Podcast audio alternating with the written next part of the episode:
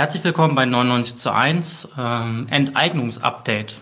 Mit dieser Podcast-Reihe wollen wir äh, zusammen mit dem Berliner Abgeordneten Niklas Schenker ähm, zum Thema ähm, Deutsche Wohnen und Co. enteignen und der Arbeit der Expertenkommission arbeiten. Herzlich willkommen, Niklas. Vielen Dank für die Einladung. Ja, sehr gerne. Ähm, Niklas wird uns jetzt sozusagen als Co-Host jetzt eine Weile begleiten und magst vielleicht kurz was zu dir sagen, wozu du so politisch arbeitest?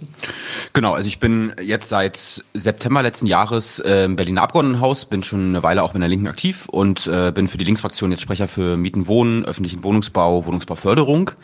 Ähm, ansonsten auch für Rad- und Fußverkehr und Clubkultur, aber hier geht's ja vor allem um, um Mieten, Wohnen und begleite eben da auch äh, sehr eng den Volksentscheid Deutsche Wohnen Co. eigenen und die Umsetzung beziehungsweise den Kampf äh, in der Koalition darum, diesen Volksentscheid umzusetzen. Genau.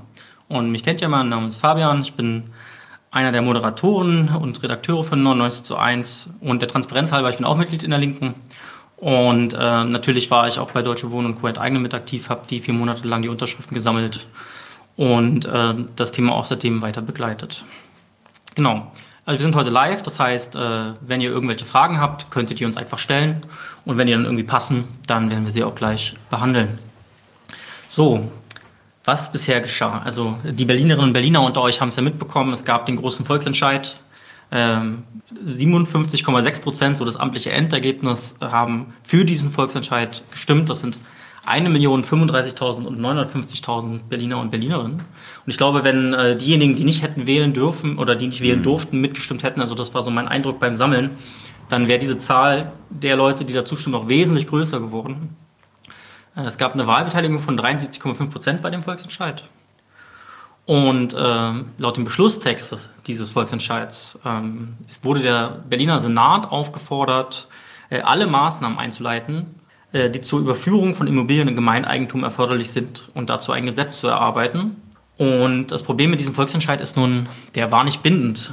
Das heißt, äh, letztendlich muss jetzt politisch im Senat darüber entschieden werden, wie man damit umgeht. Und die Koalition von Linken, SPD und Grünen konnte sich nicht einigen und deswegen gibt es jetzt diese Expertinnenkommission. Was wollen wir mit diesem Podcast machen? Also, wir wollen uns die Frage stellen, wie können wir als Linke kleingeschrieben äh, den Druck auf die Berliner Regierung aufrechterhalten, dass das umgesetzt wird.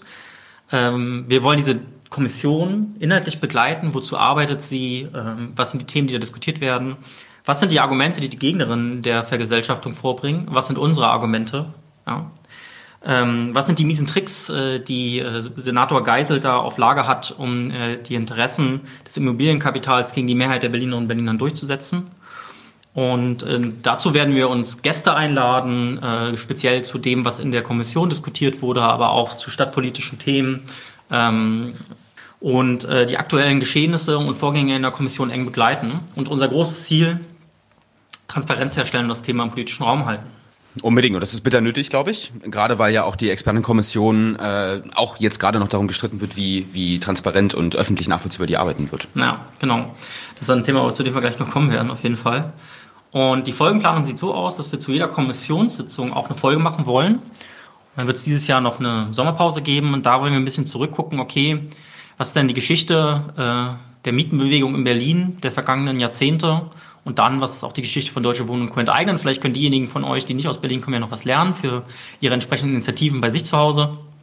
Vielleicht auch ein bisschen aus Fehlern lernen, die da gemacht wurden. Ähm, und danach zu jeder Sitzung, eine Kommissions, äh, Kommissionssitzung, eine, ähm, eine extra Folge, wo wir dann diskutieren, was da passiert ist.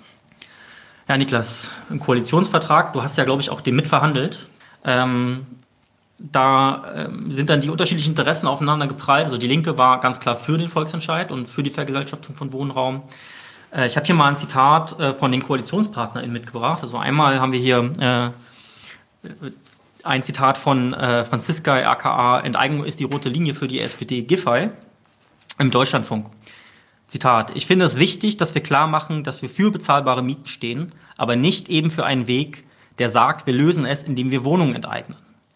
Durch Vergesellschaftung würden Milliardenhöhen an Entschädigungssummen fällig, die nicht dazu führen, dass auch nur eine einzige neue Wohnung entsteht. Der große Talking Point der SPD, es entstehen ja gar keine neuen Wohnungen. Und dann habe ich noch ein Zitat mitgebracht von äh, der Jarasch und der grünen Spitzenkandidatin. Wir Grüne haben immer gesagt, dass wir alle Mittel nutzen wollen, um bezahlbaren Wohnraum zu schaffen und dass die Vergesellschaftung nur das letzte dieser Mittel sein kann. Obwohl Vergesellschaftung nur Ultima Ratio sein kann, habe ich beim Volksentscheid mit Ja gestimmt und von Anfang an klargestellt, warum. Weil ich glaube, dass es Druck zumindest auf einen Teil der Wohnungswirtschaft braucht, um mehr dauerhaft bezahlbaren, um zu mehr dauerhaft bezahlbaren Wohnungen zu kommen. Was sagst du zu diesen Zitaten? Da fällt mir schon eine ganze Menge ein, äh, aber ich glaube, ich würde erstmal das darauf belassen zu sagen, dass, äh, also gerade das Giffey-Zitat ja so ein, Pro, so ein Versuch ist, eine Diskursverschiebung zu machen und zwar gleich in zweierlei Hinsicht. Äh, also Franziska Giffey versucht, glaube ich, immer auch deutlich zu machen, naja, da haben wir jetzt zwar 57,6 Prozent, du hast es ja gesagt, mehr als eine Million Berlinerinnen und Berliner für den Volksentscheid gestimmt, aber die haben ja nur eigentlich abgestimmt, weil die bezahlbare Mieten wollen in Berlin und es braucht einfach eine Lösung dafür, die wollen gar nicht vergesellschaften. Äh, das glaube ich nicht und das kann man ja auch gar nicht messen, das ist eine Vermutung, also vielleicht haben, sind nicht alle 57,6 Prozent glühende EnteignerInnen und wollten schon immer enteignen. Mm, aber erstens muss man ja fragen, gibt es überhaupt noch ein anderes, so wirksames Instrument in Berlin, was wir haben? Ich würde sagen, nein. Und zweitens äh, ist es nun mal der ganz klare demokratische Wille, den die Berlinerinnen und Berliner hier zum Ausdruck gebracht haben. Und den mh, mm, so zu verschieben, äh, ist äh, ja offenbart ein sehr seltsames Demokratieverständnis, um es mal sehr diplomatisch auszudrücken.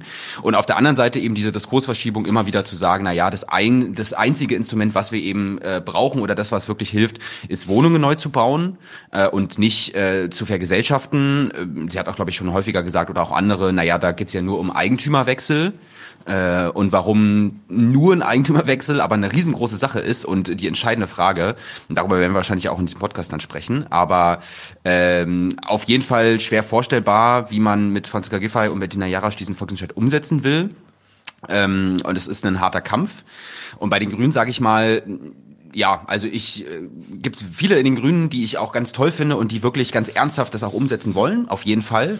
Äh, und Bettina Jarasch ist so, so ein bisschen der gelebte Kompromiss zu sagen, ähm, also sie hatte ja selber auch gesagt, sie hat mit Ja gestimmt, aber ob man es jetzt umsetzen will, äh, ist sie sich jetzt nicht so sicher oder eher sehr zögerlich. Äh, und eben hier auch nochmal zu sagen, das ist das letzte Mittel.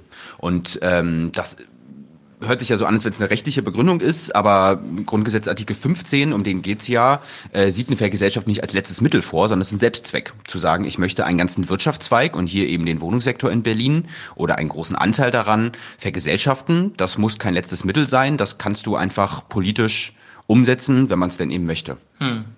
Ja, das Interessante bei äh, der Jarasch ist ja auch sozusagen, ähm, dass sie äh, sozusagen, also den klar erklärten Willen auch nur nutzen möchte ähm, für ein, das, was sie dann sozusagen als den Zweck umdeutet.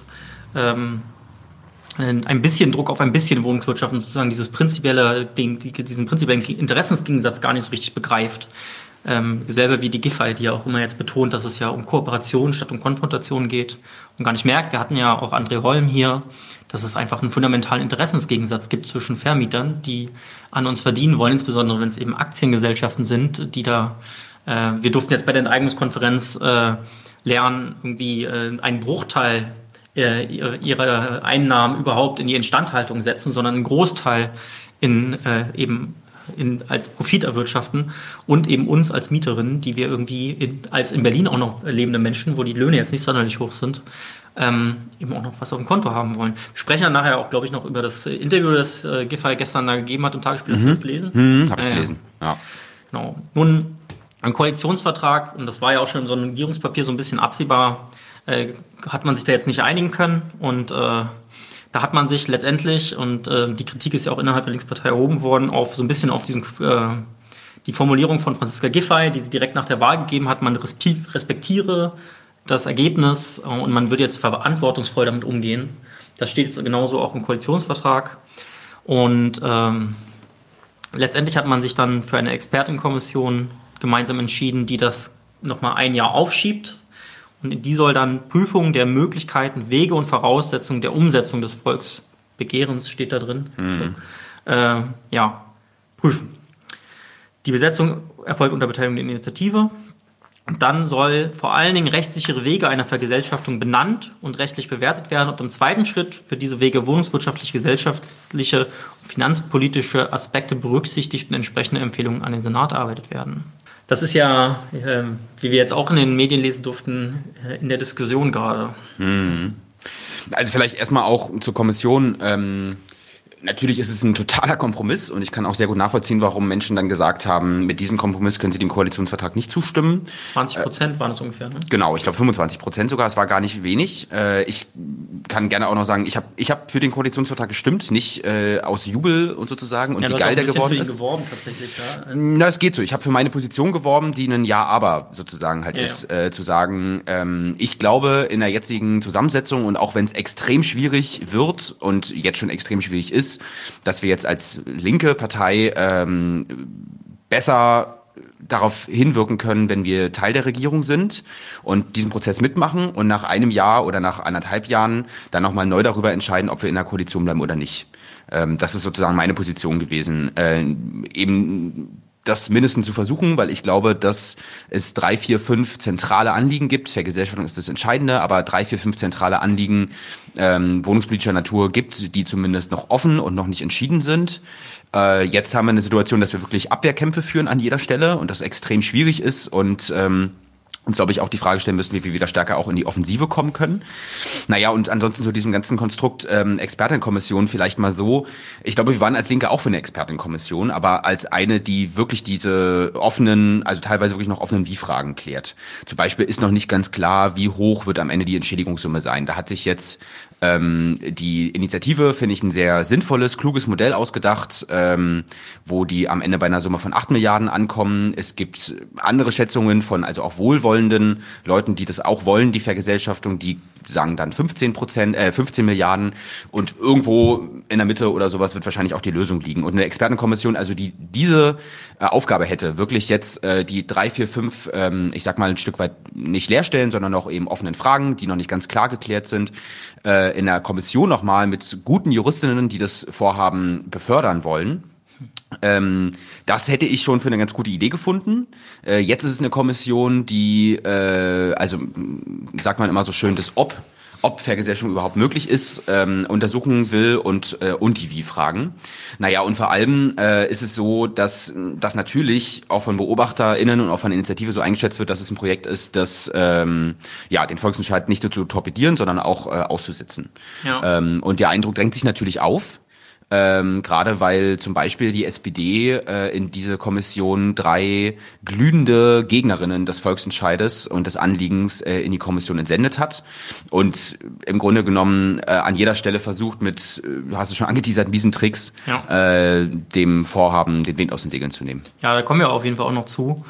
Ähm, äh, also ich habe Nein gestimmt äh, und ähm, finde auch ehrlich gesagt, ähm, dass die Expertenkommission nicht nötig gewesen wäre, weil ja eigentlich diese Hinzuziehung von Experten meiner Meinung nach im Prozess von Gesetzgebung eigentlich schon mit enthalten ist. Da gibt es ja Anhörungen mhm. und so weiter und so fort. Und es wäre, glaube ich, ähm, die Aufgabe der deutschen, also in diesem Fall Berliner Ministerial- oder Senatsbürokratie, dann eben ein rechtssicheres Gesetz zu erarbeiten.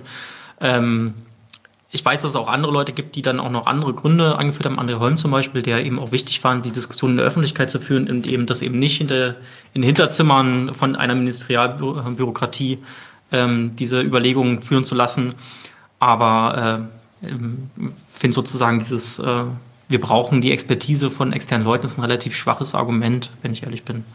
Aber Fakt ist, die Kommission ist jetzt da. Also ne, die Partei hat sich auch entschieden. Die Mehrheit äh, ist jetzt, hat jetzt gesagt, wir sind jetzt ähm, Teil dieser, dieser Regierungskoalition. Ähm, was ich noch ein bisschen problematisch finde, ist ja, dass in dem Koalitionsvertrag auch noch drin steht, danach wird der Senat eine abschließende Entscheidung darüber treffen. Das Wort abschließende stört mich dann irgendwie auch so ein bisschen.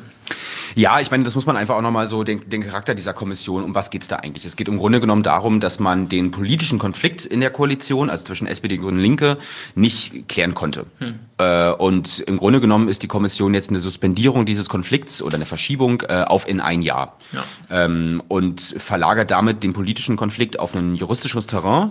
Äh, ich glaube, wir müssen auch auf dem juristischen Terrain gewinnen, weil am Ende geht es ja darum, dass wir ein rechtlich möglichst sicheres Gesetz haben, wo die Wahrscheinlichkeit möglichst hoch ist, dass es vor Karlsruhe Bundesverfassungsgericht, wo es sicherlich landen wird, äh, gewinnt. Aber es ist ein politischer Konflikt, den muss man politisch entscheiden. Es ist eine politische Frage, ob man Vergesellschaftung machen möchte oder nicht. Und da nützt auch keine Diskursverschiebung aller, naja, wir machen jetzt erstmal eine Kommission, weil es alles so kompliziert ist. Ja.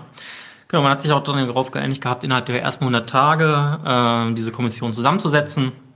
Ähm, dazu gab es ja auch Gespräche ähm, und äh, auch da kriselt es jetzt ja schon ein bisschen, sage ich mal. Kannst du da vielleicht ein bisschen was zu erzählen?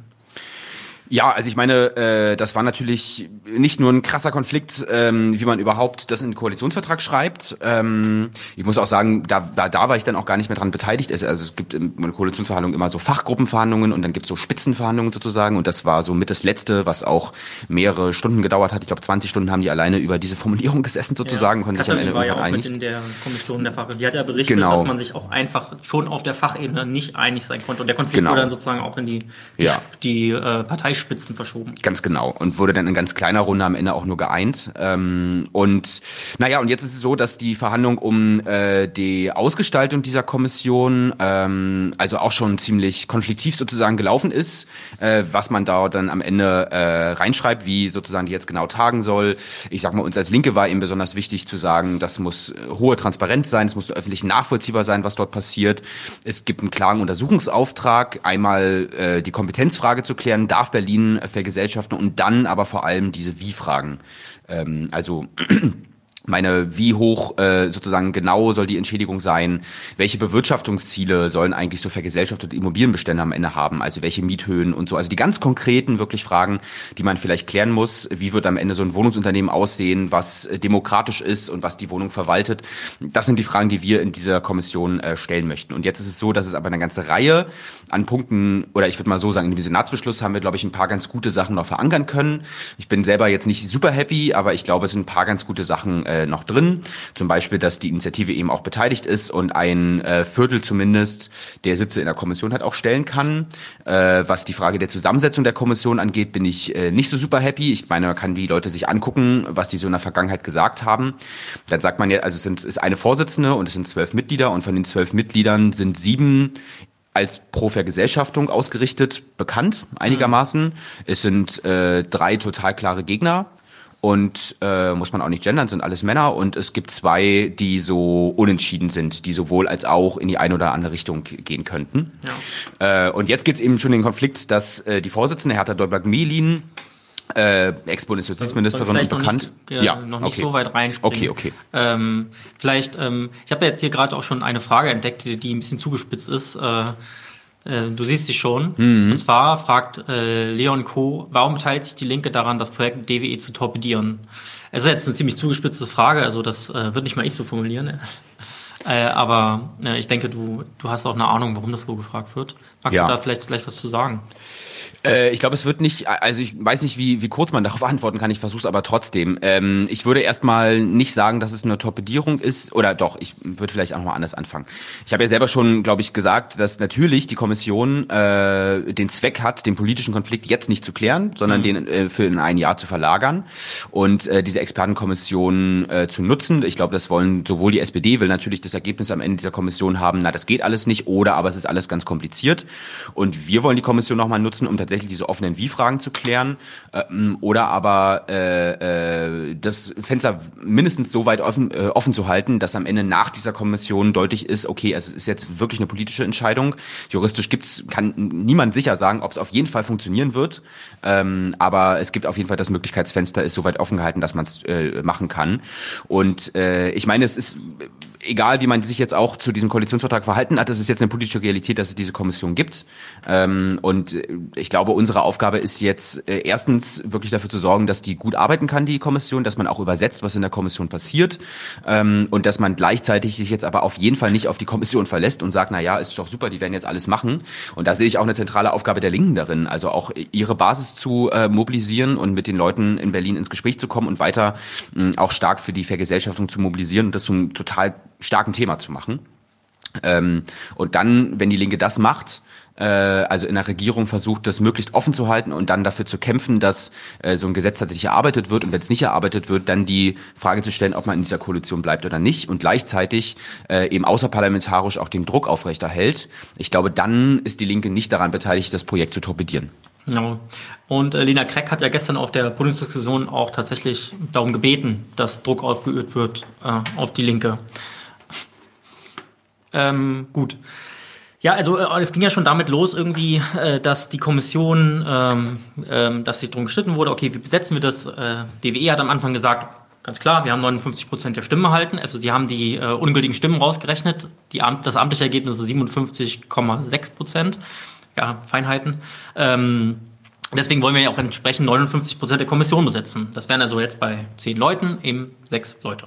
Genau äh, ist natürlich sofort gesagt worden, nee, es geht natürlich nicht. Und äh, hm. dann hat man sich letztendlich darauf geeinigt, irgendwie ja paritätisch zu besetzen. Mit paritätisch gemeint ist, es gibt drei Koalitionsparteien, Grüne, SPD und Linke und die Kampagne und jede äh, dieser bekommt jeweils drei äh, Positionen dort. Das heißt zwölf Mitglieder.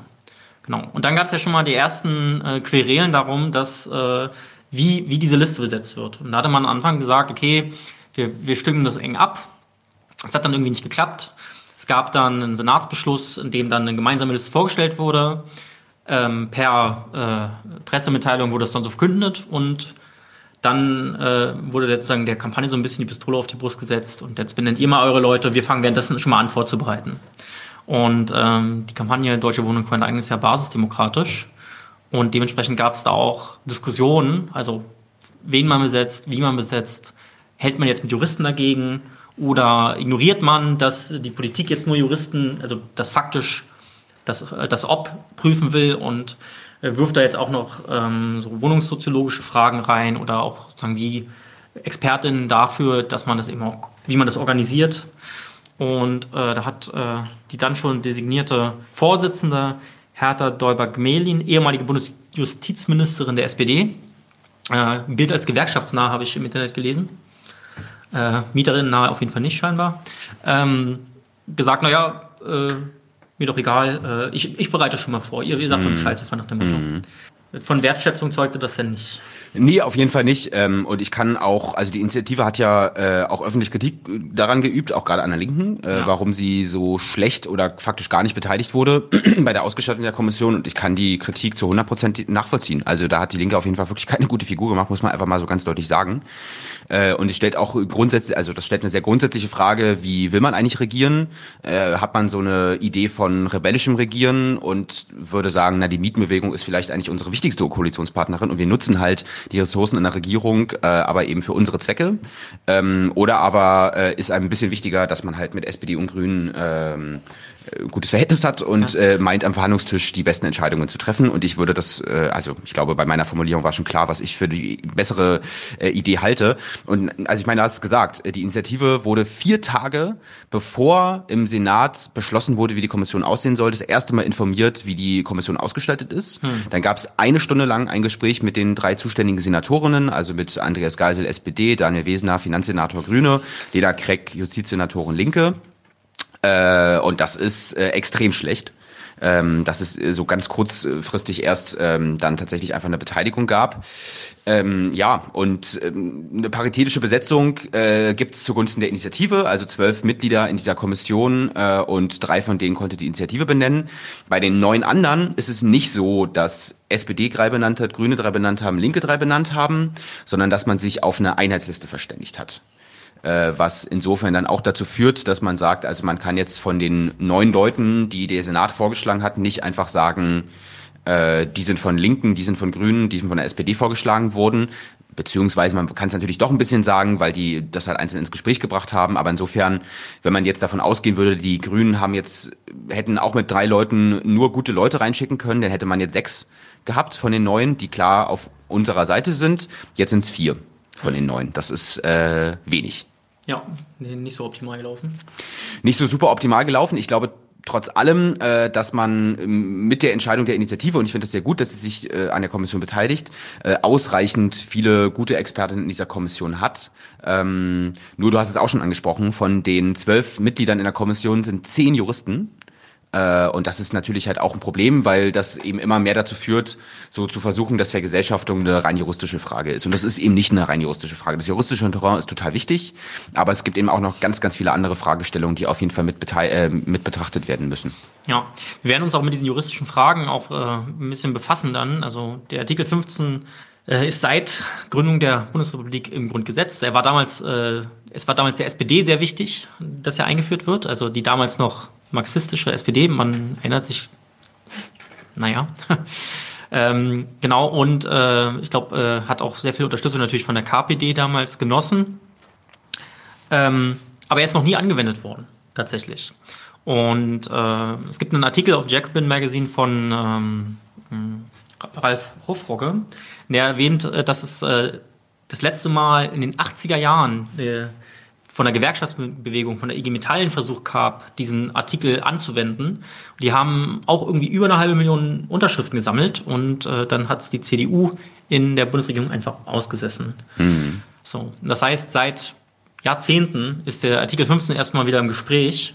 Ähm, ich habe äh, Öffrecht äh, äh, studiert und hatte da irgendwie auch äh, Grundrechte und äh, es gab einfach gar kein Kapitel in meinem Lehrbuch zu diesem Artikel. Einfach nur irgendwie der Hinweis, ja, ja, ist noch nie angewendet worden. Dann gibt es auch keine Rechtsprechung zu, so frei nach dem Motto.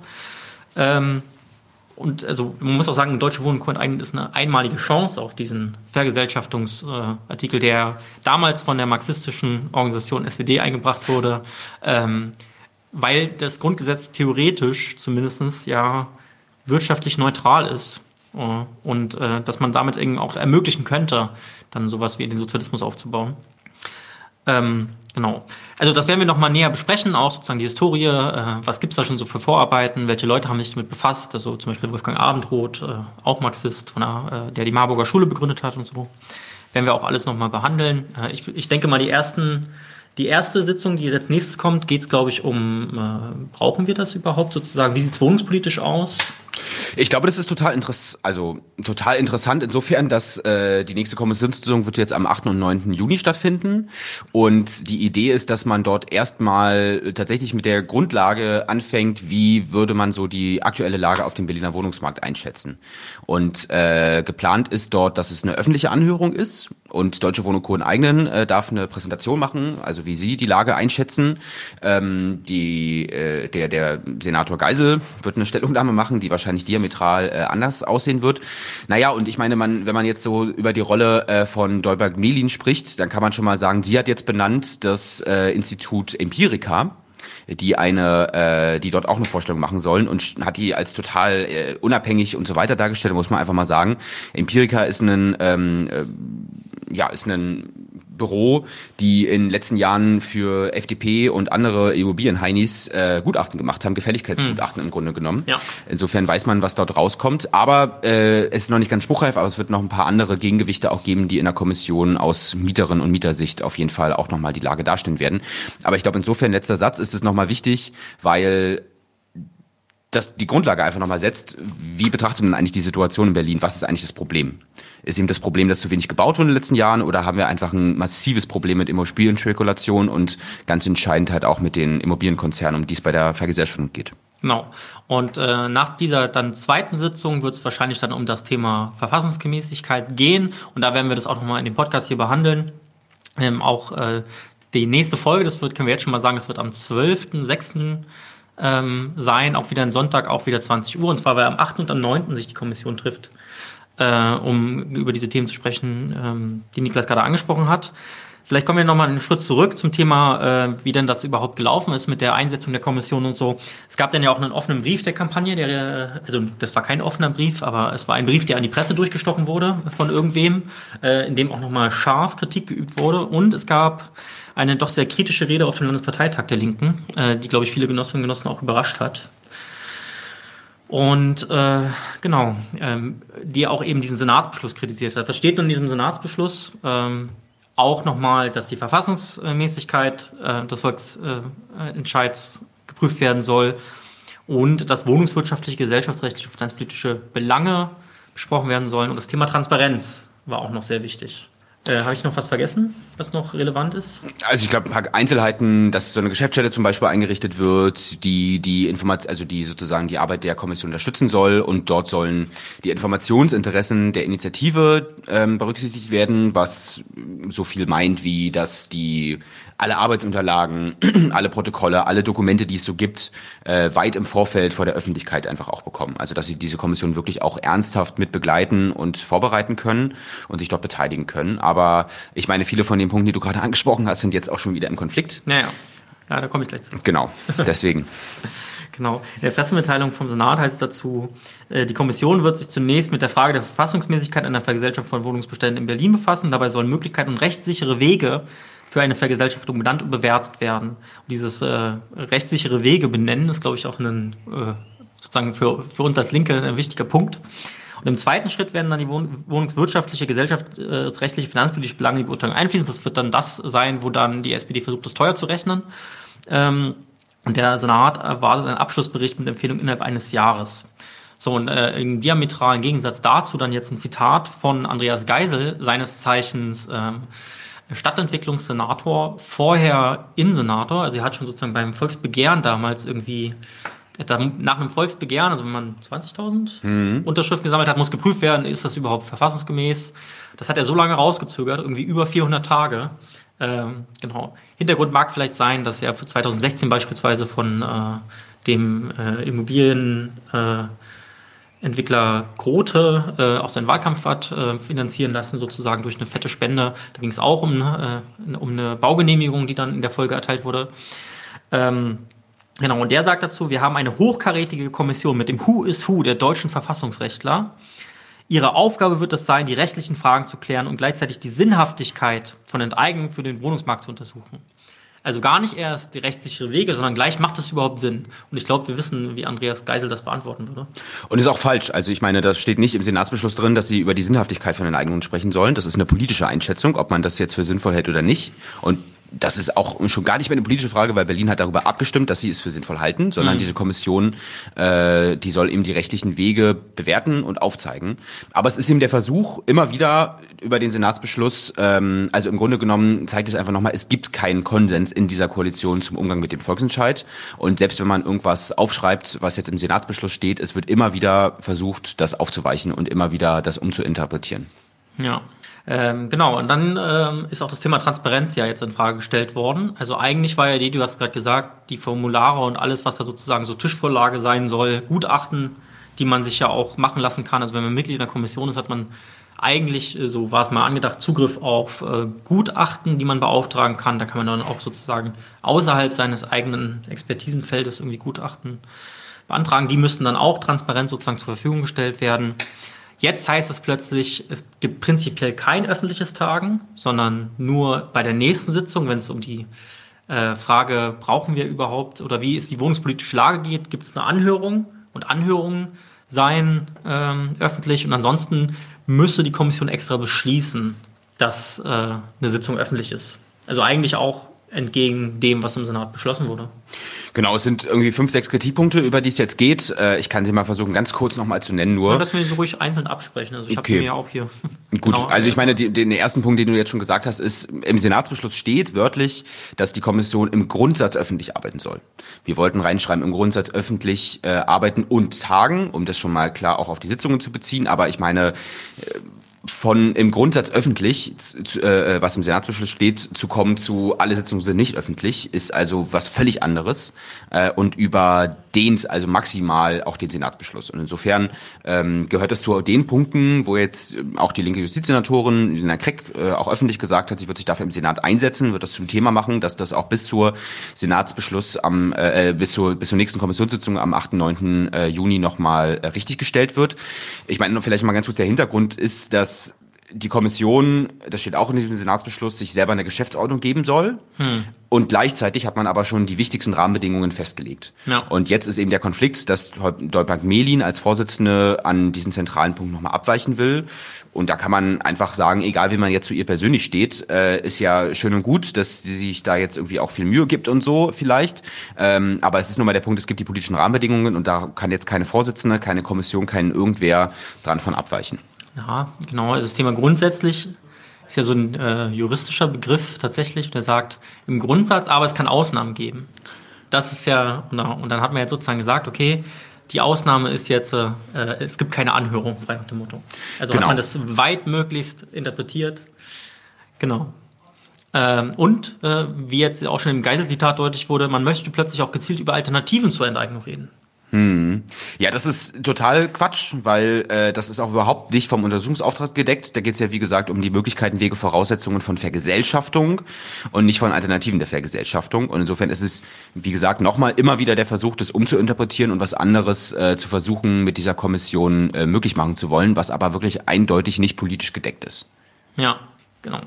Ähm, es sind schon eine ganze Reihe interessanter Fragen im Chat und ich glaube aber sozusagen die, die jetzt gestellt worden sind, die äh, würde ich gerne am Ende nochmal beantworten, also äh, von Leon Co. und äh, Nightmare Reality. Ähm, genau, du hast schon erwähnt, dass sozusagen äh, es ein, ein, ein, ein angeblich neutralen drittes Institut eingeführt äh, werden soll, wo sich dann rausstellt, es ist ein Dauerauftragnehmer von der FDP, wo wir alle auch wissen, wo, wo die politisch stehen, also jetzt auch nicht auf Seite der Mieterin, würde ich mal behaupten. Und äh, die paritätische Mehrheit steht jetzt auch in Frage, weil äh, Hertha Däubert-Melin, sie ist ja äh, Justizministerin, auch eine renommierte Verfassungsrechtlerin, sagte Geisel. Und dann wäre es ja Irrsinn, wenn die nicht mitstimmen könnte. Allerdings wirft es ja die ganze, ja, also die, die ganze, äh, sag mal, Parität äh, durcheinander. Ganz genau. Also ich will mich jetzt immer gar nicht so sehr an diesem Senatsbeschluss festhalten, aber wir haben so hart dafür gekämpft um die Einzelformulierung, dass man das schon wichtig nehmen muss. Und ich meine, wir machen uns ja auch lächerlich, wenn wir irgendwas verhandeln und am Ende tun wir so, als wenn es nicht gelten würde. Und im Senatsbeschluss steht, dass die Vorsitzende die Sitzungen gerecht und unparteiisch leiten soll. Und das ist politisch verabredet gewesen im Senat, dass damit einfach das bedeutet, dass sie die Sitzungen moderiert und verbinden sein soll ähm, und durchaus auch mal in der Öffentlichkeit dazu was sagt, aber dass sie ansonsten sich jetzt so bei einzelnen Voten, wie man irgendwelche Dinge juristisch einschätzt, raushält und ich meine, äh, es gibt ja eben auch die Idee, eben zu sagen, eine Viertelparität, also dass äh, drei, äh, äh, drei Viertel werden von Senat benannt und ein Viertel vom, von Initiative. Und das geht dann nur auf, wenn man eben von zwölf Mitgliedern äh, in der Kommission ausgeht. Und wenn es jetzt plötzlich zwölf plus die Vorsitzenden 13 sind, dann passt hm. das ja auch mit der Viertelparität schon gar nicht mehr. Also insofern äh, ist das auch ein Punkt, der auf jeden Fall geklärt werden muss. Und das ist einfach auch falsch. Das ist einfach wieder eine Uminterpretierung und ähm, nicht zulässige auf jeden Fall. Genau. Äh, Franziska Giffey hat jetzt auch nochmal gestern ein Interview gegeben im äh, Tagesspiegel. Und äh, da hat sie sich auch nochmal ganz dezidiert dazu geäußert. Ich suche jetzt mal gerade die Stelle raus. Ähm, also ich glaube sinngemäß, es geht auch, glaube ich, gar nicht gegen heute Dr. Gnelin, dass man sagt, die Vorsitzende soll da jetzt nicht äh, mitstimmen, aber es ist einfach eine andere Verabredung nochmal gewesen. Also so ja. aus unserer Sicht, dass es gar nicht unbedingt um, um sie als Person da an der Stelle geht. Ja. Nee, ich fand auch die Formulierung so schön, deswegen suche ich mhm. das raus. Das, äh, ich habe es jetzt nicht geschafft, vorhin das noch. Genau. Äh, sie sagt, wir haben zwischen den Parteispitzen der Koalition und den zuständigen Senatoren ausdrücklich auch vereinbart, dass Hertha Däubler-Gemelin nicht nur eine Moderatorinnenrolle hat, sondern selbstverständlich Stimmrecht ist, auch äh, wie alle anderen Mitglieder der Kommission auch. Ist ja wirklich jetzt eine diametral andere Aussage als das, was in dem Senatsbeschluss steht, was treibt die Frau eigentlich an? Ja, also gut, kein muss darauf nicht antworten, sonst, naja. Ähm, äh, ja, aber äh, genau, also da äh, geht man jetzt schon sagen, fast schon so weit, dass sich da jetzt auf Koalitionsebene gegenseitig Lüge vorgeworfen wird in dieser Auseinandersetzung. Und äh, du hast es schon angesprochen, es gibt eine Geschäftsstelle, und äh, wer in so einer Kommission die Geschäftsstelle hat, das ist ja immer ganz günstig. Dann schreibt man die Protokolle und so weiter und so fort. Man organisiert den ganzen Prozess. Da kann man diesmal unter den Tisch fallen lassen, äh, das vielleicht mal ein bisschen mehr betonen oder so. Also ich würde auch behaupten, das ist eine, schon auf dem Weg äh, zur Koalitionsver zum Koalitionsvertrag und dann sozusagen zur Regierungsbildung eine große Niederlage der Linken gewesen, dass sie die, äh, den Senat für Stadtentwicklung verloren hat und damit jetzt sozusagen Andreas Geisel auch letztendlich ja der Dienstvorgesetzte dieser Geschäftsstelle ist. Und das äußert sich jetzt auch, dass dort die Zusammenarbeit mit der Kampagne verweigert wird.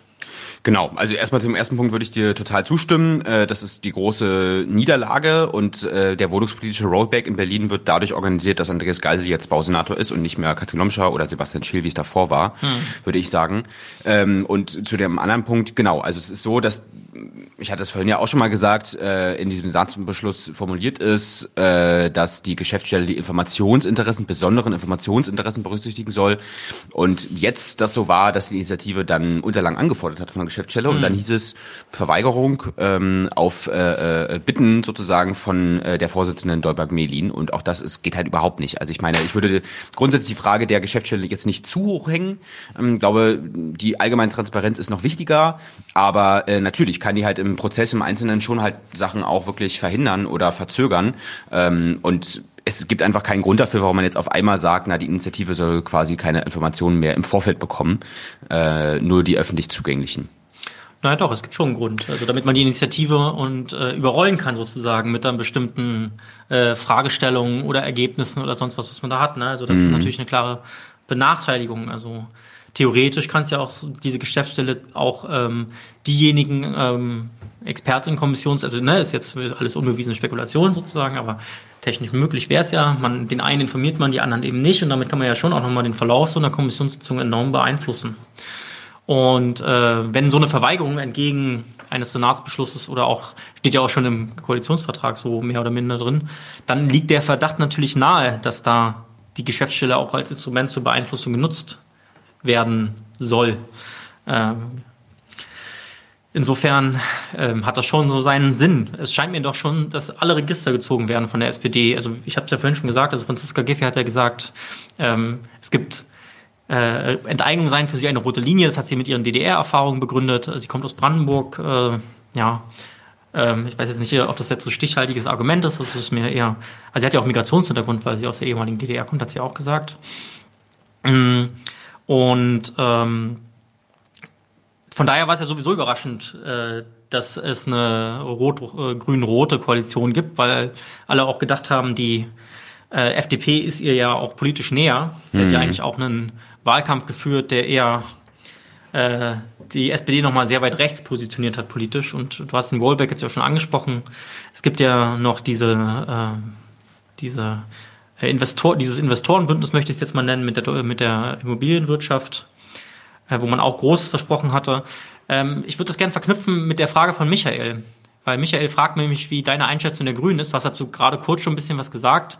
Ähm, es gibt einige dort, die den Entscheid unterstützen. Die Grünen hatten äh, im Wahlkampf den Mietenschutzschirm ins Gespräch gebracht, zum Beispiel. Ähm, wo dann auch so ein bisschen die Idee war, was jetzt letztendlich in, dieser, also in diesem Investorenbündnis ja auch ähm, der Fall war. Man setzt sich mit der Wohnungswirtschaft zusammen und man wird gemeinsam kooperativ äh, oder kooperatistisch, wie man, je nachdem, wie man es formulieren möchte, eine Lösung finden für die Berliner Mieterinnen und Mieter. Ähm, ja, wie steht es denn eigentlich mit dieser äh, wie, wie, wie, heißt es? Wohnungsbau? Wohnungsbündnis quasi oder Bündnis für bezahlbares Wohnen und Bauen oder sowas. Äh, genau. Was waren denn da so die ursprünglichen Ziele? Genau, also die ursprünglichen Ziele, ich meine, man kann vielleicht sagen, die SPD wollte dieses Wohnungsbündnis unbedingt und die Grünen wollten den Mietenschutzschirm und das ist aber eigentlich das Gleiche. Ja. Weil sozusagen, das ist beides zu sagen, äh, vor dem Hintergrund, dass der Mietendeckel vom Bundesverfassungsgericht aufgehoben wurde, zu sagen, naja, wir setzen uns jetzt einfach mit den Investoren an einen Tisch und dann wird man sich schon einigen und äh, tolle Lösungen irgendwie rauskriegen. Und jetzt es gibt gibt's keine gegensätzlichen Interessen, sondern eigentlich genau, sind wir in einem Boot. Kooperation statt Konfrontation und so. Und äh, ich meine, wir als Linke wissen, dass das Quatsch ist. Äh, soziales Wohnen gibt's nicht geschenkt, sondern dafür muss man kämpfen. Und äh, leichte Zugeständnisse durch die Immobilienlobby sind halt nicht die Lösung ähm, und können höchstens vielleicht was überbrücken mal oder so, aber sind auf jeden Fall nicht das, das anzustrebende Ziel. Und insofern, glaube ich, kann man das auch bei den Grünen einfach so sagen. Ich glaube, es gibt eine ganze Reihe an Leuten, gerade von der Basis, die auch das wirklich unterstützen und auch selber Unterschriften gesammelt haben und auch aktiv sind in der Initiative. Aber auf äh, höchster Ebene, Bettina Jarasch sagt eben, das soll das letzte Mittel sein und wenn alles andere ausgeschöpft ist und so und das ist halt schon Quatsch, weil, glaube ich, rechtlich einfach das anders bewertet werden kann. Und zweitens, ähm, Berlin sich ja entschieden hat. Und insofern bin ich mir jetzt nicht ganz so sicher, wie, wie stark die Unterstützung ist. Ähm, auf fachpolitischer Ebene, wie gesagt, sehr. Auch im Abgeordnetenhaus, muss man sagen. Aber äh, insgesamt würde ich die Position der Grünen so, sowohl als auch Genau. Und diese Idee war ja auch so ein bisschen das, was die Grünen jetzt auch ins Gespräch haben, im Mietmoratorium. Das ist ja auch schon Teil dieses Mietenschutzschirms gewesen. Es war ja die Rede von einem, äh, also die, von einem freiwilligen äh, Mieterhöhungsverzicht. Mhm. Genau. Also äh, Prinzip Freiwilligkeit ist so ein neoliberales Modell. Also wir kennen es vor allen Dingen von unserer Landwirtschaft, ehemaligen Landwirtschaftsministerin Glöckner. Äh, sozusagen, wir müssen hier nicht regulieren, wir machen einfach einen nicht bindenden Vertrag, wo wir uns freiwillig darauf äh, vereinbaren, dass wir eventuell gegebenenfalls äh, das und das verändern. Was ist denn daraus geworden jetzt? Eben, das ist ja das Absurde. Also dieses Wohnungsbündnis ist noch nicht ganz fertig. Das soll jetzt irgendwie am 20. Juni, also jetzt in ein paar Wochen, soll diese Erklärung da dann getroffen werden, auf was man sich jetzt hätte einigen können. Aber das äh, Interessante ist ja, dass jetzt schon klar ist, also diesen freiwilligen, also nicht mal einen freiwilligen Mietenstopp wird es geben. Darauf konnte man sich nicht einigen mit der Immobilienlobby. Überraschung, sage ich mal. Äh, und man konnte sich auf, äh, und gleichzeitig hat jetzt auch Geisel angekündigt, dass äh, gar nicht so viele Wohnungen gebaut werden können, wie er gerne möchte. Und da muss man eigentlich sagen, also heute war so ein Taz-Kommentar, den fand ich eigentlich sehr passend. Im Grunde genommen ist nach einem halben Jahr das ganze mietenpolitische Projekt der SPD, also freiwilliger Mietenstopp plus Bauen, Bauen, Bauen, schon gescheitert. Und äh, das setzt aber in, insofern, glaube ich, nochmal, öffnet es den Raum dafür, dass man äh, die Vergesellschaftung als wirklich entscheidende äh, Lösung äh, auch nochmal stärker in die Offensive bringen kann. Und äh, ich meine, ich würde jetzt auch gerne die F SPD auffordern, mit uns jetzt da mal ernsthaft drüber zu reden, wenn andere Sachen von ihnen ja wirklich nicht klappen. Bin mir nicht ganz sicher, wie weit man damit kommen wird, aber äh, ganz offensichtlich ist es so, dass diese Freiwilligkeit eben nicht funktioniert mit den Immobilienkonzernen. Ja. Genau. Ähm, zurück zur Expertenkommission. Ähm, was hatten wir noch? Die paritätische Mehrheit steht in Frage, Verweigerung mit der Geschäftsstelle. Gibt es noch weitere Punkte, die jetzt kritisiert werden? Ich glaube, das sind so die entscheidenden tatsächlich. Also ja. die, ich würde sagen, äh, am entscheidendsten ist diese Nichtöffentlichkeit. Hm. Ähm, vielleicht noch ein kleiner Aspekt ist, äh, dass im Senatsbeschluss eben auch steht, dass jedes einzelne Mitglied in der Kommission äh, Gutachten bestellen kann und Anhörungen organisieren kann. Was einfach wichtig ist, also so minderheitsschützende Verfahrensregelungen, äh, um einfach zu sagen, selbst wenn es jetzt eine große Mehrheit gäbe, die das es da blockiert, könnte auch schon ein Kommissionsmitglied ausreichen, um Gutachten zu bestellen, um wirklich die Wie-Fragen im Vordergrund zu stellen und die vielleicht doch noch zu nutzen, die Kommission. Ich meine, da steckt jetzt auch eine ganze Menge Geld da rein äh, äh für diese Kommission vom Senat aus. Mm, und Wie jetzt, die Summe für Gutachten? Ich glaube, also für die ganze Kommission wird, äh, ich glaube, insgesamt 600.000 Euro ausgegeben vom Senat aus, was jetzt nicht super wenig ist, glaube ich, äh, und da eben auch eine ganze Menge für Gutachten nochmal mit drin.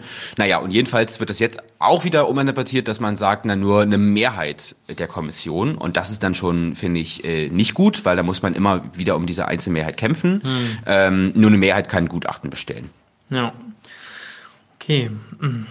No. Vielleicht reden wir nochmal über die äh, Mitglieder, die jetzt in die Kommission berufen worden sind. Also wir haben es ja jetzt schon gehört, es gibt so drei erklärte Gegner in der Enteignung. Und ich glaube, das sind äh, Professor Dr. Dr. Wolfgang Dohner von der Universität Bonn, ähm, Professor Dr. Michael Eichenberger, Verfassung, Bundesverfassungsrichter AD, ich nehme an, SPD-Mitglied.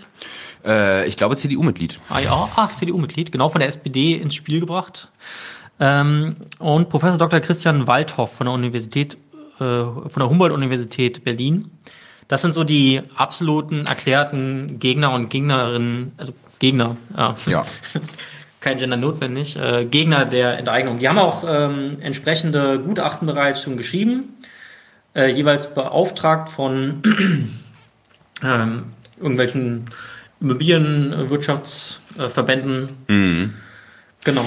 Ja, ich, mir fällt dazu eigentlich noch eine Sache ein. Ich finde es ein bisschen witzig, dass äh, die Jusos äh, Berlin jetzt sogar einen Antrag gestellt haben, wo sie die SPD dafür kritisieren, dass die SPD drei entschiedene Gegner in die Kommission entsendet. Also hm. ich meine, man muss sich ja schon fragen, ähm, vielleicht muss man sich auch nicht fragen, warum die SPD das macht, aber ich meine, das ist jetzt kein, kein ernsthafter und respektvoller Umgang damit, zu sagen, äh, ich schicke da drei Leute rein und drei Leute, die sich schon öffentlich wiederholt sehr negativ dazu geäußert haben, äh, alle auch fast mit dem gleichen Argument, hm. äh, und zwar zu sagen, dass das ja im Grundgesetz steht, der Artikel 15 äh, und in der Berliner Verfassung, dass es aber keinen Artikel zur Vergesellschaftung gibt. Und deswegen gilt das Grundgesetz in Berlin nicht, sagen die im Grunde genommen, was bisschen lustig ist, weil man im so ersten Semester lernt, Bundesrecht bricht Landesrecht ja, also ich halte das auch für, für, für ich bin wirklich kein Jurist, äh, aber ich habe jetzt genug auch äh, Entgegnungen dazu gelesen äh, von diesen sehr, also und die die Kritik von den sehr renommierten äh, Leuten da trotzdem halt aufgreifen und sagen, das ist äh, dem Grunde nach doch äh, Unsinn.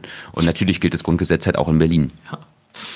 Ja. Äh, Genau, also ansonsten könnte man ja in dem einen oder anderen Bundesland auch noch weiter die Todesstrafe durchführen. Also, was war das? Äh, ich weiß gar nicht, welches Bundesland das war. Ich glaube, Hessen oder so. Ich glaube auch Hessen, aber es ist ganz lange noch die Todesstrafe im Grund. Äh, in, Steht, glaube ich, immer noch. Oder? Ja, ja, das kann sein. Oder ist vor kurzem erst irgendwie rausgenommen worden. Ja, also, ja. dann, äh, ja, also, es ist schon absurd, aber da kann man mal sehen, was man mit Geld sich alles kaufen kann. Zum Beispiel renommierte äh, Rechtsprofessoren. Ähm, genau, und, äh, die SPD, die aus irgendwelchen Gründen immer noch die Farbe Rot in ihrem Parteilogo drin hat, ähm, entsendet sozusagen genau diese Leute. Also ich glaube, man kann, also ich, renne, also ich werde jetzt niemandem was Neues erzählen, wenn ich sage, okay, die SPD versucht hier offensichtlich alle Register zu ziehen, um zu verhindern, dass es zur Vergesellschaftung von Wohnraum kommt. Äh, also zur Enteignung und dann Vergesellschaftung. Das ist zwei. Sind, es muss schon erst enteignet werden, um zu vergesellschaften. Wir kommen gleich auf die Frage nochmal zurück. Genau, aber wirklich alle Register. Äh, und äh, das, obwohl eigentlich auch in der SPD-Basis es teilweise schon Leute gibt, die sagen, das ist eine total gute Idee. Du hast jetzt gerade die Jusos angesprochen. Ich meine, gut, wenn die Jusos Sozialismus sagen, ist jetzt auch vielleicht diskutabel, ob wir damit dasselbe meinen, aber äh, nichtsdestotrotz ähm, ähm, da hat sich da eindeutig sozusagen die, die Partei Rechte in Berlin durchgesetzt, äh, mit Unterstützung auch der Partei Rechten auf der Bundesebene, muss man sagen. Ja, also ich meine, die es gibt lange Geschichten über SPD-Baufilz in Berlin sozusagen, der reicht bis in die 60er, 70er Jahre zurück. Und ähm, ich meine, auf der anderen Seite muss man nochmal sagen, ist das ja auch bei der SPD jetzt gar nicht so eindeutig entschieden worden, äh, also nicht so eindeutig entschieden worden, sondern ich glaube, das war am Ende 60-40 auf jedem Parteitag der SPD, also 60 Prozent dagegen äh, und 40 Prozent aber auch dafür. Also ich glaube, es gibt schon eine ganze Reihe an SPD-Mitgliedern auch, die das eigentlich für eine ganz gute Idee halten und auch ein paar Prominente, ich sag mal Franziska Drosel oder so, als äh, auch Ex-Juso-Vorsitzende und sehr aktives Mitglied in Berlin, die hält äh, da ja auch wirklich die Fahne hoch und tritt auch öffentlich damit auf. Hm. Ähm, und ich würde mir ja wünschen, dass die SPD-Leute, die einem dann so auch vielleicht im Vertrauen mal sagen, dass sie das ja eigentlich wirklich auch für eine gute Idee halten, wenn die das jetzt auch einfach mal öffentlich machen würden.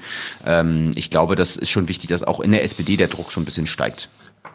Ja, ähm, dazu fällt mir ein, dass es schon, also es gibt natürlich Kiez-Teams, haben teilweise versucht, auch sozusagen an die SPD-Basis ranzukommen und dort mit denen über Enteignung zu sprechen und das ist auch abgebühlt worden tatsächlich dann. Mhm. Also man hat, äh, da ist mir erzählt worden, äh, auf Vertrauensbasis, ähm, wirklich Probleme gehabt, überhaupt irgendwie mal eingeladen zu werden und da gab es dann mal irgendwelche Ausflüchte, auch wenn das nicht so möglich ist. Schwierig. Ja, und äh, ähm, genau. So, dann haben wir noch ähm, die drei äh, Professoren und Professorinnen, die und teilweise auch nur Mitarbeiterinnen, ähm, die von der von der Kampagne ähm, berufen wurde. Und das sind äh, Susanne Heeg, äh, das ist eine Professorin für geografische Stadtforschung aus Frankfurt, also jemand, der kein Jurist, keine Juristin ist, mal zur Abwechslung. Äh, Anna-Katharina Mangold, Europarechtlerin von der Universität Flensburg und äh, Tim Wiel von der Humboldt-Universität. Genau, äh, Tim Wiel war auch bei der Enteignungskonferenz da zum Beispiel, hat äh, über die Geschichte des Vergesellschaftungsparagraphen gesprochen. Und äh, ja, wie, wie, weißt du, wie man, warum man äh, auf diese Person gekommen ist? Das weiß ich jetzt nicht ganz genau. Das hat die Initiative, glaube ich, sehr lange und abgewogen und überlegt, schickt man jetzt nochmal drei Juristinnen, schickt man nur zwei Juristinnen und so und ähm, hat sich jetzt dazu am Ende entschieden. Aber ich äh, habe mich sehr gefreut über die Leute auch konkret vorgeschlagen wurden. Also ganz explizit, glaube ich, über Susanne Heeg. Mhm. Die ist ja wirklich auch bekannt als, als Stadtforscherin ähm, und auch sehr eng an der Mietenbewegung dran, sage ich mal. Gerade in Frankfurt. Irgendwie mhm. gibt's ja auch Frankfurter Mietentscheid. Äh, den hat sie auch stark mitbegleitet und so und kennt sich, glaube ich, wie keine zweite äh, mit der Finanzialisierung des Wohnungsmarktes aus. Und ist nochmal eine sehr gute Expertin da auch für dieses Feld. Weil, ja, ich habe es ja schon gesagt, also von den zwölf Mitgliedern der Kommission sind zehn Juristen. Äh, da ist es einfach nochmal wirklich echt wichtig und gut, dass es nochmal andere Leute gibt, weil ich meine, über die wohnungspolitischen Fragen, ohne jetzt die anderen, den anderen Experten zu nahe zu treten, kann im Grunde genommen fast nur Susanne Heg was sagen. Hm. Insofern äh, wirklich gut, dass sie da auch mit in der Kommission ist, finde ich. Genau. Wen äh, interessiert, was Finanzialisierung ist und ist insbesondere auf den Bezug äh, von ähm, äh, Immobilien und sowas, der kann sich gern unser Interview mit André Holm angucken, das wir vor einem Monat oder so geführt haben oder vor zwei Monaten, weiß ich jetzt gar nicht so genau. Genau, es ist äh, auch ein sehr interessantes Gespräch, kann man mal reingucken auf jeden Fall. Okay, ähm, dann haben wir jetzt sozusagen, ähm, also wir werden natürlich die anderen, also ähm, es gibt noch Isabel Feichtner, Ann-Katharin äh, Kaufhold, Christoph Möllers, äh, Eisel Osmanoglu von der GLS Bank, interessante Auswahl auch, mhm. äh, Florian Rödel. Wir werden wahrscheinlich auf die ganzen Namen nochmal kommen im, im Rahmen dieser Reihe. Ähm, jetzt, äh, denke ich, haben wir die Kommission aber erstmal äh, soweit besprochen. Und jetzt können wir vielleicht noch ein paar Fragen beantworten. Also wenn ihr Fragen habt, haut sie auf jeden Fall in den Chat rein. Und äh, die erste Frage, äh, die ich gerne beantwortet hätte, äh, wäre diese hier von Leon Co. wieder. Und zwar ist, äh, wie clever ist es allgemein über Enteignung zu sprechen, also zum Beispiel Enteignungsupdate etc., wenn es eigentlich ja um Vergesellschaftung geht, habe oft den Eindruck, der Unterschied ist nicht bekannt. Das äh, kann sein, also das äh, habe ich auf jeden Fall in der Partei auch oft erlebt, dass gerade so ältere Genossen immer, äh, immer von Enteignung sprachen. Aber also bevor man vergesellschaften kann, also sozusagen in eine andere Form gesellschaftlichen Eigentums überführen kann, muss man auch erstmal enteignen. Insofern ging es uns jetzt bei der Benennung schon erstmal um diesen Vorgang des Enteignens und die Kampagne heißt ja auch Deutsche Wohnen und Co. enteignen. Also ja, und ich meine, es ist, glaube ich, auch ein bisschen so, dass Vergesellschaftung einfach ein noch sperrigerer Begriff ist irgendwie als Enteignung. Hm. Äh, aber es ist natürlich total richtig, dass Vergesellschaftung echt was anderes ist, weil, also klar, Enteignungen passieren auch in Deutschland dauernd, muss man ja mal sagen. Für Autobahnen oder so wird alles Mögliche enteignet. Aber eine Vergesellschaftung äh, ist ja wirklich nochmal was anderes. Da geht es ja wirklich auch um die Demokratisierung, um die Entziehung aus dem Markt. Äh, und man kann auch in Deutschland was enteignen und dann trotzdem was drauf bauen, was äh, am Ende wieder voll marktwirtschaftlich funktioniert. Und das ist mit einer Vergesellschaftung wirklich äh, ausgeschlossen. Also es gibt diese beiden unterschiedlichen Artikel auch im, im, im Grundgesetz, um die es geht. Äh, und hier geht es eben um Artikel 15, äh, Vergesellschaftung, und Artikel 14 ist Enteignung. Und trotzdem finde ich es aber wichtig auch, dass es Deutsche Wohnen und Co. enteignen heißt, weil es geht ja schon um dieses Schreckgespenst der Enteignung und so und dieses, äh, um diesen Begriff auch zu kämpfen. Und dass Enteignung wieder so im äh, öffentlichen Diskurs angekommen ist, ist, glaube ich, auch total wichtig und gut. Genau. Und ähm, ähm, in, in, dem, in dem Artikel 15 steht halt wortwörtlich drin, Grund und Boden, Naturschätze und Produktionsmittel, also kann man jetzt auch als Reihenfolge zum Beispiel sehen, ähm, können zum Zwecke der Vergesellschaftung durch ein Gesetz das Ausmaß, Art und Ausmaß, bla bla bla bla, äh, in, in, äh, in Gemeineigentum und andere Formen der Gemeinwirtschaft überführt werden. Und in Artikel 14, ähm, genau, und dann kommen wir jetzt nämlich auch zur Frage von Nightmare Reality, zu welchem Verhältnis das mal steht, steht, hm, in dem dritten äh, Absatz eine Enteignung ist zum Wohl der Allgemeinheit zulässig. Also das, äh, genau, aber letztendlich, äh, bevor man vergesellschaften kann, muss man erstmal jemand was wegnehmen, also enteignen. Äh, und das ist jetzt in Artikel 15 als über, ich hatte ehrlich gesagt gedacht, dass da enteignen drin steht, aber hier steht jetzt überführt werden. Genau, habe ich mir nicht ordentlich gemerkt. Und in Artikel 14, das ist der, der auch ständig angewendet wird. Das hast du ja gerade schon gesagt, Niklas. Vielleicht magst du dazu noch mal was sagen. Genau, also in Artikel 14 stehen im Grunde genommen drei Sachen drin, die so auch sonst interessant sind. Äh, dass erstmal Eigentum gewährleistet wird, also Eigentumsschutz. Das ist also Artikel 14 Absatz 1. Artikel 14 äh, Absatz 2 ist das Eigentum verpflichtet, also die soziale Verantwortung des Eigentums. Und dann in Artikel, äh, in Absatz 3 geht es äh, um die Frage, wenn man enteignet, dass eben Entschädigung erfolgen muss, die unter genau Abwägung der Interessen der Allgemeinheit, aber eben auch von demjenigen, der enteignet wird, dass das, äh, ne, also es muss eine gerechte Interessenabwägung geben. Und Artikel 15 ist eben tatsächlich einfach wirklich nochmal was völlig anderes. Ähm, wenn man so will, kann man sagen, mit Artikel 15 kann man auch, also Artikel 15 sagt einfach nochmal aus, dass die Wirtschaftsordnung in der Bundesrepublik Deutschland nicht durch das Grundgesetz geschützt ist, sondern man kann auch äh, ja, Grund und Boden, Naturschätze, Produktionsmittel vergesellschaften und äh, der Marktwirtschaft entziehen.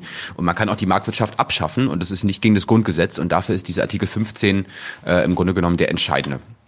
Und da gibt es übrigens auch Rechtsprechungen zu, die das, also vom Bundesverfassungsgericht, die das bestätigen, dass äh, das ähm, Grundgesetz keine Wirtschaftsordnung festlegt. Ähm, gut, also die europäischen Verträge legen es dafür fest, aber, aber ja, das Grundgesetz zumindest erstmal nicht. Und in welchem Verhältnis zueinander stehen die jetzt? Na, sie entstehen insofern erstmal zum Verhältnis zueinander, dass sie einfach zwei völlig unterschiedliche Dinge sind. Also, äh, wie gesagt, es gibt Enteignungsgesetze, es gibt in Berlin auch eine Enteignungsbehörde. Hm. Äh, die ist äh, auch bei Geisel angesiedelt in der Senatsverwaltung. Und da geht es eben darum, wenn man irgendwie eine Straße bauen möchte und dann steht da ein, weiß ich nicht, ein, ein Haus oder irgendwas in der, im, im, im Weg, in Anführungsstrichen, was jetzt aber im Privateigentum ist, dann kann man das äh, äh, ja, abreißen und dann entschädigen. Und gerade beim Straßenbau wird es halt sehr oft angewendet. Aber in einem direkten Zusammenhang stehen die jetzt erstmal erstmal äh, nicht unbedingt. Die haben halt nur zwei sehr unterschiedliche, also zwei vergleichsweise ähnliche äh, Dinge zum, zum Zweck ähm, äh, die sie benannt sind, aber der Artikel 15 ist wirklich nochmal ein ganz eigener Artikel. Und trotzdem, wenn man sich jetzt, also wie läuft so eine Vergesellschaftung ab, dann ist ja schon der erste Schritt erstmal jemandem das Eigentum abzunehmen. Und das ist ja dann eine Enteignung, aber eben eine Enteignung, um das zu vergesellschaften. Ähm, naja, und was vielleicht so nochmal ist, äh, gerade wenn es um die Entschädigungsfrage geht, wird versucht, dann sehr enges Verhältnis immer zu denen aufzubauen. Dass man sagt, also eine Entschädigung nach Artikel 15 müsste sich äh, darauf beziehen, was auch eine Entschädigung nach Artikel 14 äh, macht. Nach Artikel 14 muss in der Regel zum Marktpreis enteignet werden. Ähm, und das ist eben der Unterschied. Bei Artikel 15 ist das ausgeschlossen. Also selbst mit dem Goodwill darf man nicht zum Marktwert enteignen, weil das dem Zweck von Artikel 15 völlig widerspricht, sondern es geht wirklich darum, weit, weit, weit unter dem Marktwert zu enteignen, weil der Zweck ja ist, einen ganzen Wirtschaftsbereich ähm, aus dem Markt sozusagen, äh, dem Markt zu entziehen. Und die Folgefrage von Nightmare Reality wäre dann auch, kann nicht auch dieser Artikel, also Artikel 14, zugunsten der Vergesellschaft interpretiert werden? Das hast du jetzt ja schon mehr damit beantwortet. Das kann man natürlich machen. Also es lässt sich, glaube ich, verargumentieren, dass es in unser aller Interesse als Mieterin und Mieter ist, ähm, dass die, das Immobilienkapital vergesellschaftet wird. Aber das müsste dann zum Marktwert machen. Ja. Also ich glaube, das wäre sogar auch leistbar, weil man kriegt ja auch was dafür. Und äh, aber ähm, muss ja nun auch wirklich nicht sein. Also die haben sich jetzt auch an uns satt gefressen und dann äh, genau können sie auch mal einen Dienst an der Geme Allgemeinheit tun. Und äh, genau. Und dann gibt es noch mal eine Meinungsäußerung dazu von Thomas Schulz, der da sagt, ähm, der Begriff Enteignung ist genau richtig. Hätte man Gesellschaften verwendet, hätte man die Medien den Kampfbegriff Enteignung sowieso ins Spiel gebracht. Das stimmt. Das glaube ich auch. Und ich glaube, man muss auch offensiv um diesen Begriff kämpfen. Also um beide Begriffe. Ich äh, glaube, man muss Vergesellschaftung noch ganz häufig auch sagen, damit sich einfach auch ein bisschen festsetzt und man versteht, was ist mit Vergesellschaftung gemeint. Ähm, weil es geht ja wirklich auch nicht nur darum, äh, Deutsche Wohnen Vonovia die Wohnung abzunehmen und dann soll irgendjemand anderes die bewirtschaften. Und ich sag mal, die Landeseigenwohnungsunternehmen in Berlin zum Beispiel, die sind natürlich viel, viel besser als jetzt so private Wohnungsunternehmen, aber sind jetzt auch nicht äh, gemeinnützig. Und bei einer Vergesellschaftung geht es schon darum, dass die dauerhaft gemeinnützig äh, ähm, bewirtschaftet werden und wirklich fernab des Markts. Und insofern ist der Begriff äh, auch wichtig für Gesellschaftung, aber klar, ich glaube, um Enteignung, um den Begriff muss man auch kämpfen, dass der eine positive quasi Konnotation bekommt. Genau. Gut. Ähm, ich sehe jetzt keine weiteren Fragen mehr im Chat. Äh, von daher können wir vielleicht noch kurz berichten. An diesem Wochenende war ja auch die Enteignungskonferenz. Wir waren beide da. Ich glaube, du warst ein bisschen länger da als ich. Ähm, wie war so dein Eindruck? Ähm, also, total. Vielleicht ja. sage ich nochmal kurz: Enteignungskonferenz ja. organisiert von der Kampagne Deutsche Wohnung Co. enteignen zusammen mit der Rosa-Luxemburg-Stiftung. Genau, über 820 Anmeldungen hat, wurde morgens, äh, Samstagmorgens durchgesagt. Voll. Also es war, äh, ich fand's mega, mega gut. Äh, endlich mal wieder, also überhaupt endlich mal wieder so ein Kongress und so ähm, und dann auch noch zu so einem Thema in so einer spannenden Zeit äh, und so viele super spannende Panels äh, zu allen möglichen Themen. Und das zeigt, finde ich, auch nochmal, wie breit einfach auch die Mietenbewegung und äh, aufgestellt ist und gerade auch Deutsche Wohnung Kunden eigenen, äh, finde ich total stark. Ja, sehr gut. Äh, auch einer meiner Lieblingsartikel, würde ich sagen. Auch mein absoluter. Ähm, nee, genau. Also ich fand es wirklich echt großartig und ich glaube, da gehen auch nochmal wirklich starke Impulse von aus, äh, auch für die Arbeit insgesamt jetzt nochmal für die Kampagne, aber auch für die für die Stadtgesellschaft und so. Ich finde das wirklich äh, war ziemlich begeistert, muss ich eigentlich sagen. Ja, Stimmung war gut auf jeden Fall. Ja. Ähm, es gibt auch ein paar Sachen, die man noch irgendwie online nachschauen kann, so Podiumsdiskussionen oder so. Ähm, dieser Berliner Fernsehsender Alex äh, hat auch teilweise übertragen. Mhm. Genau. So. Ähm, und ähm, dann hat es ja schon gesagt, in Sachen Termine, ähm, unsere nächste Folge des Enteignungsupdates, äh, wie ihr gerade gehört habt, bewusst gewählt, der Titel ähm, kommt am 12., das ist in zwei Wochen, der Sonntag wieder 20 Uhr. Ähm, vielleicht können wir zum Abschluss nochmal allgemein über dieses Interview von Franziska Giffey sprechen, weil sie mhm. hat ja auch mhm. noch da interessante Ideen vorgebracht, äh, äh, wie man dann sozusagen die Mietensituation in Berlin irgendwie lösen könnte. Ich glaube, eins ist ja auf jeden Fall sehr wichtig, dass äh, die Konzerne dürfen nicht pleite gehen. Das ist, und das ist ja jetzt, äh, ne, die Inflation ist ja groß und da hat Franziska Giffey tatsächlich in diesem Artikel die Sorge geäußert, wenn jetzt sowas wie ein Mietenmoratorium kommt, dann könnten die Konzerne ja wirklich in Insolvenz gehen. Das können wir nicht wollen. Mhm. Was hat sie dazu vorgeschlagen? Na, sie hat äh, zum Beispiel vorgeschlagen, dass äh, niemand in Berlin mehr als 30 Prozent seines Einkommens für die Miete ausgeben muss. Da würde ich sagen, äh, wären wir sofort dabei. Also ich meine, wir haben ja auch mal gesagt, es gibt so dieses Leistbar diese Leistbarkeitsgrenze und die ist eben, dass man nicht mehr als 30 Prozent äh, seines Einkommens für die Miete ausgeben muss.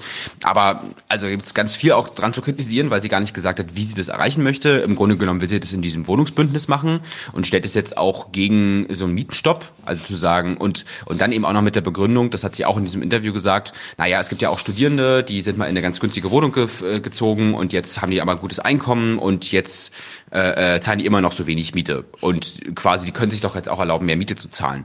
Und da, also ich meine, es ist genau das gleiche Argument, äh, wie was auch schon beim Mietendeckel ins Spiel gebracht wurde. Darauf hat sie sogar auch nochmal Bezug genommen und gesagt, beim Mietendeckel sind ja auch am Kudamm die Mieten gesunken und das wäre ja nicht fair. Ja. Und das finde ich halt wirklich absurd, weil äh, ich finde, dass alle ähm, Anrecht haben auf bezahlbare Mieten. Und ich sag mal, jetzt ein relativ armer Haushalt ähm, irgendwo am Stadtrand, dem geht's jetzt auch nicht besser, wenn am Kudamm die Mieten aber steigen. Hm. Ähm, deswegen ist das wirklich äh, ziemlicher Quatsch. Und ja, also ich meine, wenn jetzt alle Berlinerinnen und Berliner 30 Prozent zahlen sollen, äh, heißt es erstmal massive Mieterhöhungen für ganz viele, weil ganz viele zahlen natürlich auch noch weniger. Viele zahlen auch viel mehr, aber viele zahlen auch weniger. Ähm, und ich meine, Deutsche Wohnen macht es jetzt schon, dass die so ein freiwilliges Selbstversprechen eben auch haben, zu sagen, niemand soll bei uns mehr als 30 Prozent zahlen. Bedeutet in der Konsequenz aber eigentlich einfach nur, dass wenn es besonders krasse Modernisierungen gibt an Häusern, dann kann man ja durch die Modernisierungsumlage so Kosten auf die Miete umlegen und das dämpft die Deutsche Wohnen zwar leicht, auf der anderen Seite muss man dann auch als Mieter alle möglichen Einkommenssachen irgendwie immer wieder schicken und äh, es gibt auch schon Fälle, wo, wo die Deutsche Wohnen es einfach doch nicht macht. Also ich würde sagen, die Idee ist erstmal nicht falsch, aber es gibt eben gar keine Idee, wie man das umsetzen möchte, sondern es ist erstmal einfach irgendwas äh, in den Raum, Raum gesetzt. Ähm, und da würde ich sagen. Nicht gut, nicht gut durchdacht. Und wenn man es konsequent äh, umsetzt, dann heißt es halt, okay, du kannst dir mehr leisten. Also vielleicht wohnst du ja schon seit Student, seitdem du Student, Studentin bist, äh, in seiner Zwei-Zimmer-Wohnung, kannst du jetzt mit deinen zwei Kindern aber äh, trotzdem nicht den Wohnraum leisten, den du eigentlich bräuchtest, aber gib mal trotzdem 30 Prozent äh, deines Einkommens ab, damit äh, das arme, arme Immobilienkapital nicht pleite geht. Genau. So, also so könnte man es jetzt sozusagen Schön auf den Punkt gebracht. Ah, ja. äh, gut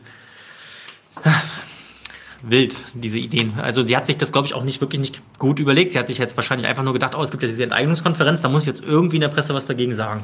Habe ich auch ein bisschen das Gefühl. Ja. Und ich meine auch damit verbunden, dass jetzt einfach die, das, was man bisher aus diesem Wohnungsbündnis, darüber hatte ich, hatten wir ja auch schon gesprochen, ich meine, das ist das zentrale Projekt der SPD in Berlin, ja. dieses Wohnungsbündnis. Und jetzt merkt man, ah, okay, da werden irgendwie überhaupt nichts bei rumkommen. Und jetzt versucht man mit immer wieder neuen Ideen äh, da nochmal äh, Fahrt aufzunehmen. Und ich finde es einfach schade, weil ich meine, die Situation in Berlin ist einfach so extrem extrem äh, angespannt. Und jetzt haben wir ja diese Koalition in Berlin. Jetzt könnte man ja irgendwie versuchen, gemeinsam eine Lösung vielleicht zu finden. Klingt ein bisschen naiv, aber trotzdem. Ähm, und da nutzen, glaube ich, solche Vorschläge dann doch einfach relativ wenig. Ja, ja, sind ja auch nicht äh, dazu gedacht gewesen, irgendwie äh, was zu verbessern, sondern es gilt ja einfach nur, äh, etwas abzuwehren, und zwar die Vergesellschaftung von Wohnraum. Gut. Ähm, nächste Kommission ist am 8. und 9. Ähm, wir haben jetzt schon gehört, also es gibt sozusagen eine Darstellung von Deutsche Wohnen. Äh, wie sehen, schätzen Sie die Mietensituation so ein bisschen ein? Andreas Geisel dann als äh, vermeintlich neutrale Dritte dieser FDP, äh, dieses FDP-Institut. Äh, was wird da noch sonst noch verhandelt? Also die, also die Geschäftsordnung ist mit den Vorschlägen jetzt ja erstmal nicht äh, beschlossen worden. Wird wahrscheinlich auch nochmal auf der Tagesordnung stehen. Genau, das wird auf der Tagesordnung stehen und ansonsten geht es, glaube ich, um einen äh, richtigen Arbeitsplan auch für die Kommission. Also dass mhm. man wirklich so einen Zeitplan macht und dann den einzelnen Sitzungen, diese sind immer zweitägig angelegt, äh, weil ja viele auch gar nicht in Berlin wohnen von den Expertinnen äh, und dass man da schon jede einzelne Sitzung auch ein Thema zuordnet, was insofern glaube ich ganz gut ist, weil das auch bedeutet, dass man für die Begleitung der Kommission ähm, sich auch schon so ein bisschen überlegen kann, was setzt man welches Thema. Ja. Genau, und äh, sobald dann der Arbeitsplan vorliegt, haben wir auch einen Folgenplan hier vorliegen, wo wir dann genauer sagen können und auch überlegen können, wen wir dann so einladen. Äh, vielleicht können wir auch mal was zum Thema Baufilz äh, in Berlin machen, wo ja nicht nur die SPD mit daran beteiligt war, sondern auch die CDU. Wir erinnern uns vielleicht an die Berliner Bankenkrise, da ging es auch äh, um Immobilienkredite, äh, wo das Land Berlin nämlich gehaftet hat für das ein oder andere böse Geschäft oder beziehungsweise die Landesbank. Mm, ähm, wir werden dann auch was äh, zur, äh, zur wohnungspolitischen Lage dann in der nächsten Folge machen. Äh, haben da auch schon interessante Gäste im Auge, die wir einladen werden. Und dann gibt's noch die Sommerpause, das hatte ich auch schon gesagt. In der dritten Folge von der, vom Enteignungsupdate werden wir uns dann äh, die Mietenpolitik und auch die Mieterinnenbewegung der letzten 20, 30 Jahre einmal angucken. Und äh, in der vierten Folge werden wir dann die Geschichte von Deutsche Wohnen und Co. enteignen und vielleicht auch das, was man sich von ihnen nochmal abgucken kann oder was sie aber auch vielleicht falsch gemacht haben, angucken. Ähm, genau, wir freuen uns auf jeden Fall, dass ihr eingeschaltet habt. Ähm, sagt euren Genossinnen und Genossen, euren Freunden und Freundinnen Bescheid, äh, dass es hier die heißen Infos über die Kommission gibt in, Zukunft, äh, in den zukünftigen Folgen. Ähm, danke, dass ihr eingeschaltet habt und äh, auf Wiedersehen. Ciao. Leute, wir brauchen eure Hilfe. Wenn euch dieses Video gefallen hat, klickt auf Like, abonniert den Kanal und vergesst nicht das Glöckchen zu drücken, damit ihr benachrichtigt werdet, wenn wir neuen Content droppen. Außerdem solltet ihr uns überall folgen, wo wir verfügbar sind. Das ist Facebook, Instagram, Twitter und Twitch. Und wenn wir irgendwelche Ankündigungen machen oder Posts, dann shared, was das Zeug hält. Gebt uns all eure Liebe. Wir haben mittlerweile ziemlich signifikante Kosten. Wenn ihr es euch irgendwie leisten könnt, unterstützt uns doch auf Patreon. Dann kommt ihr auch in den Genuss verschiedener Vorteile, wie zum Beispiel Zugang zu unserer Discord-Community oder Zugang zu den ultrageheimen Patreon-Episoden, die wir dort posten. Außerdem könnt ihr uns natürlich auch über PayPal Spenden zukommen lassen. Außerdem haben wir mittlerweile einen eigenen Online-Shop. Das heißt, wenn ihr euch immer noch fragt, was ihr euren Lieben zu Weihnachten, Ostern oder sonst wie schenken könnt, geht dorthin und kauft duftes Merch. Alle Links dazu hier in der Beschreibung oder auch auf unserer Webseite 99 zu 1.de. Vielen Dank fürs Dabeisein, danke für die Unterstützung und wir sehen uns in diesem Theater.